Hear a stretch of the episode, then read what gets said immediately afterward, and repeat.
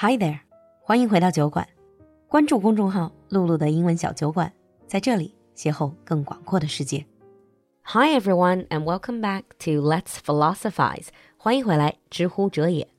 In the previous episode of this segment, TJ and I were talking about Ken Mogi's book about Ikigai, The Meaning of Life。上一集的知乎哲也里，TJ 和我们聊到了 Ken Mogi 茂木健一郎。他的一本关于日式人生哲学 ikigai 的书。And in that book, the author talks about five pillars of a happy life. And we were on the second pillar, letting go of your ego. In today's episode, let's pick up the conversation from there.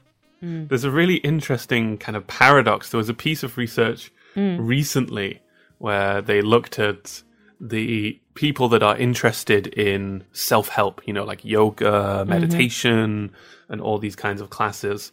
And they found that these people, on average, are more selfish than people that don't do these things. Oh, they're, So there's a kind of paradox. mm, perhaps not selfish, maybe self-centered. Right. But the whole idea of these classes is to try and let go of this self centeredness.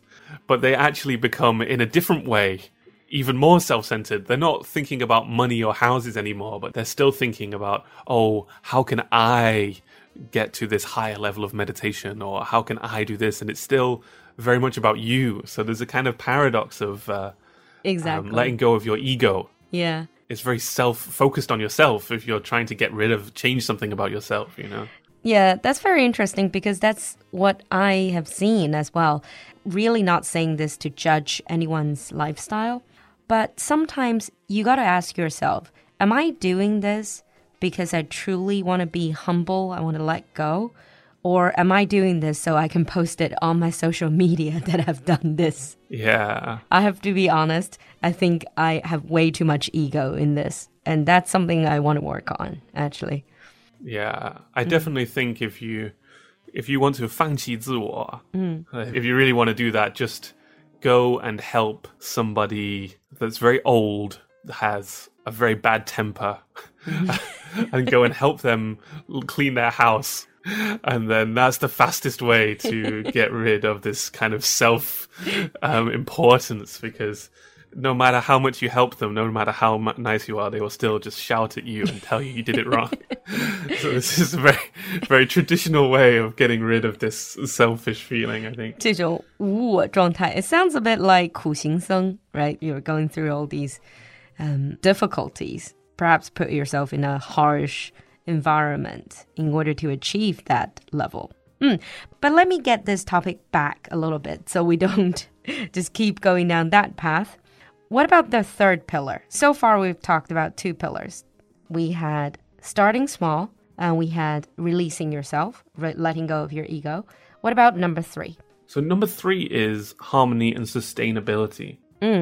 And this is being in balance with the world around you. And we're not just talking about the natural world, but the social world too. And I think that this is something that I really like about uh, Eastern culture again, that they don't have this very clear distinction between the individual and then the family and then the community. They see them all reflected in each other and I think that that's a, it's a more accurate way hmm. of understanding things. So you can't really be happy in this idea. You can't really be happy on your own To be happy is to be part of a happy community, is to be part of a happy family or Yeah. some kind of connections with the people around you. And this whole harmony, sustainability is what you see in government documents now. You know the idea of 和谐社会, that's harmony, right? And also 可持续发展, that's sustainability. So it's not just individual lives. It's also, like you said, in social life. And it's not just an individual point of view. It's the entire, I would say in China that there has always been a culture of uh, pursuing harmony and sustainability. Yeah, yeah, I think you're right. It, it goes very deep, and and this tension. So this tension between the individual and then the collective.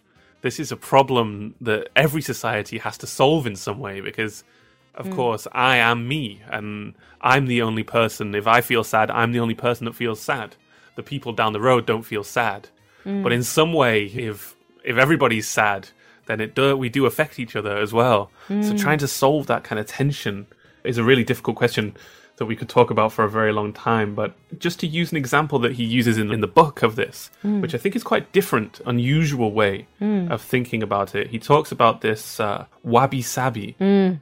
Another Japanese idea. Yeah, this idea of finding beauty in the used and the old, you know, old houses and old places and something that you've had for a long time. Mm. And I immediately thought of my books the books I love the most are the books that I've read over and over again. Mm. And the beauty of those books is is the tea stains and the worn pages and the ah. fact that these books are old and used and loved and I don't want to buy a new book. Yeah. I would rather keep. In fact, I'd be very sad if I had to buy a new book. um, I want this old book because this book is mine and it is beautiful. Mm. It's um, beautiful in its imperfection. 这种残缺之美. Wabi sabi 侘寂 do you know that this idea, everyone's thinking about wabi sabi, they obviously think of a particular part of Japanese culture, but this, the whole idea actually started from China ages ago. Yeah, the story is about some kind of broken bowl, right? I'm not sure if we heard the same story, but definitely this was uh, from, I believe, maybe in like in Taoism back in the Song Dynasty. That's uh, based on my background understanding. Maybe I'm wrong. I'm, I'm not sure, but certainly in Chinese history, we had that sort of idea as well, finding beauty in imperfection. Mm, mm. No, I'll have to read more Song Dynasty Taoism because I only know it from this book. Yeah. I forgot was Taoism or Buddhism. I'm not sure. Okay. And so that's a little bit about the harmony and sustainability. I think this part is quite easy for Chinese to relate to, for us to understand. Mm. So, what are the other two pillars? Um, the last two are the joy of little things and being in the here and now. Mm. So we have kind of talked about these ones before. Mm. In the book, he he doesn't give each one a chapter. He kind of blends them all together. Ah. And I think we've been doing the same thing mm. when we talk about them. So starting small and the joy of little things, they're kind often very closely yeah. connected. Yeah. Yeah. Mm. And the same thing with being in the here and now as mm. well that these are all really really connected together um, and i think there's a really uh, beautiful little piece of chinese philosophy again mm. i'm sure the listeners can see that i've been reading a lot of eastern philosophy recently mm. and it's the western inscription by zhang zai mm. and he says heaven is called my father and earth is called my mother and I, this tiny thing, find an intimate place in their midst. Hence, what fills heaven and earth is my body, and what directs heaven and earth is my nature. All people are my siblings, and all living things are my companions. And I think that's a really beautiful way to sum up all of these pillars together. Mm. You know, there's this very intimate thread between everything, connecting everything and trying to find a balance mm. and enjoy those things is, is really important for us. It, it's Zhang Zai, the Xi Ming. It's basically like a quite idealistic view of the world, of how he saw himself or he sees himself, right? Yeah.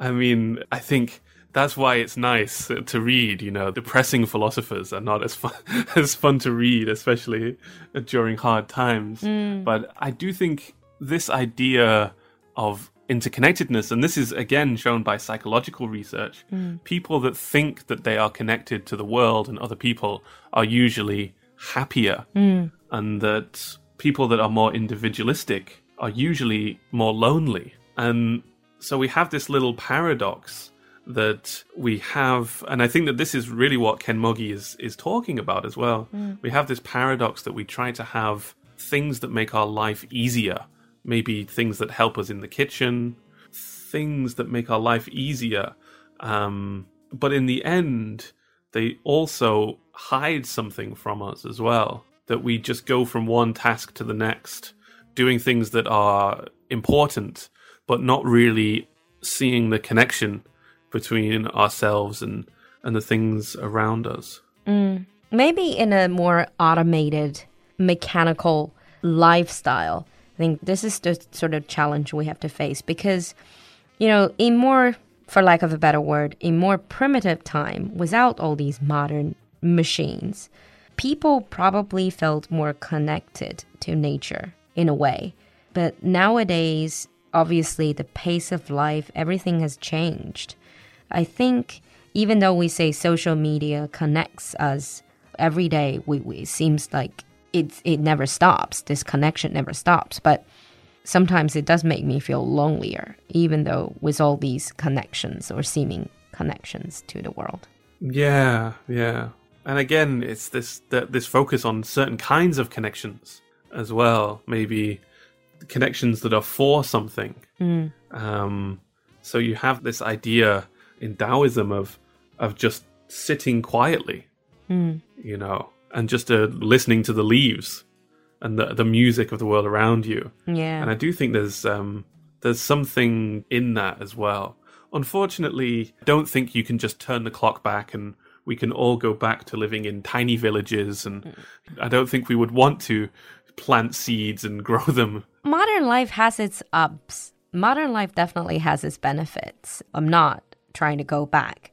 But mm. maybe we will have just a better life if we learn to appreciate some of the, like you said, the joy of little things. It's a lovely share about this book, and I definitely want to read it.